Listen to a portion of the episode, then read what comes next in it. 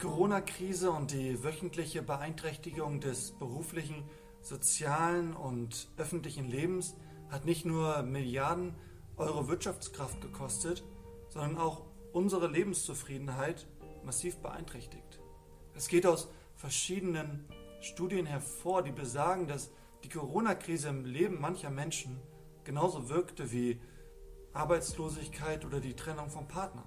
Auch junge Menschen sind betroffen. Und der deutsche Gesundheitsminister Anschober, der sagt, eine zweite Welle würde uns wirtschaftlich ruinieren. Also, wie gehen wir eigentlich um mit den Krisen in unserem Leben?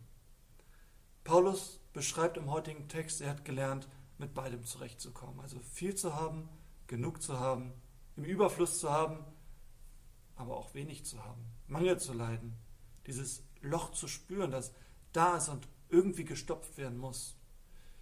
Paulus hat auch erkannt, beides birgt irgendwie Gefahren. Wisst ihr, wenn ich viel habe, ja, wenn ich viel materiellen Besitz habe, dann kann mich das auch ablenken von dem, was wirklich wichtig ist im Leben, von den existenziellen Nöten meines Lebens.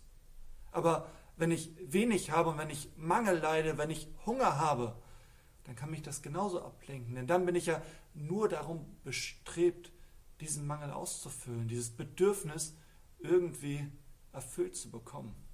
Also beides birgt eine Gefahr, zu viel zu haben, aber auch zu wenig zu haben. Paulus erklärt uns im heutigen Text ein Geheimnis. Er sagt, hey, ich vermag alles, wirklich alles durch den, der mich stark macht, durch Jesus Christus. Er sagt, Jesus ist so wie das Auge im Sturm.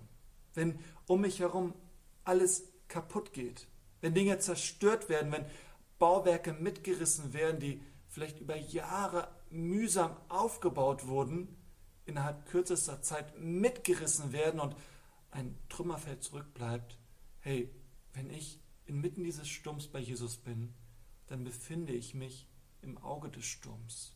Dann kann um mich herum passieren, was will.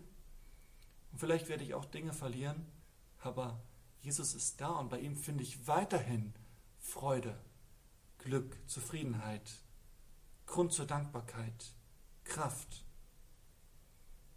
aber vor allem Dankbarkeit.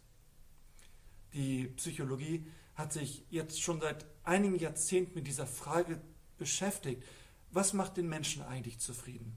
Was führt eigentlich dazu, dass wir dauerhaft zufrieden sein können, ganz ungeachtet von davon, wie unser Leben vielleicht ist? Und bei vielen, vielen Studien haben sie herausgefunden, das, was den Menschen wirklich Zufriedenheit gibt, das ist Dankbarkeit. Und wenn ich mir so unser Land anschaue, es geht uns schon seit Jahrzehnten hier in Deutschland so gut, wie es den Menschen selten gegangen ist innerhalb der kompletten Menschheitsgeschichte. Wir haben eigentlich allen Grund zur Zufriedenheit, aber wir Deutschen, wir sind nicht immer zufrieden. Wir es ist irgendwie so ein Widerspruch. Es geht uns wirklich gut, aber die Zufriedenheit, die steigt nicht an. Und diese Studien der modernen Psychologie, die haben herausgefunden, hey, was den Menschen dauerhaft zufrieden macht, das ist Dankbarkeit. Und ich glaube, wenn wir mit Jesus durchs Leben gehen, dann haben wir allen Grund zur Dankbarkeit. Denn dann fällt dieser größte Grund zur Dankbarkeit, der fällt nie weg. Selbst wenn der Sturm, wenn der Wirbelsturm, wenn der Tornado losbricht, wenn wir bei Jesus sind, dann sind wir im Auge des Sturms und dann können wir bei ihm Ruhe finden und Frieden. Hey, ich lade euch ein, das auch gerade in dieser Zeit mehr und mehr zu erfahren. Im Moment ist ja alles ganz gut und wir wissen nicht, was die Zukunft bringt, aber wir dürfen wissen, Jesus ist bei uns und bei ihm finden wir alles, was wir brauchen.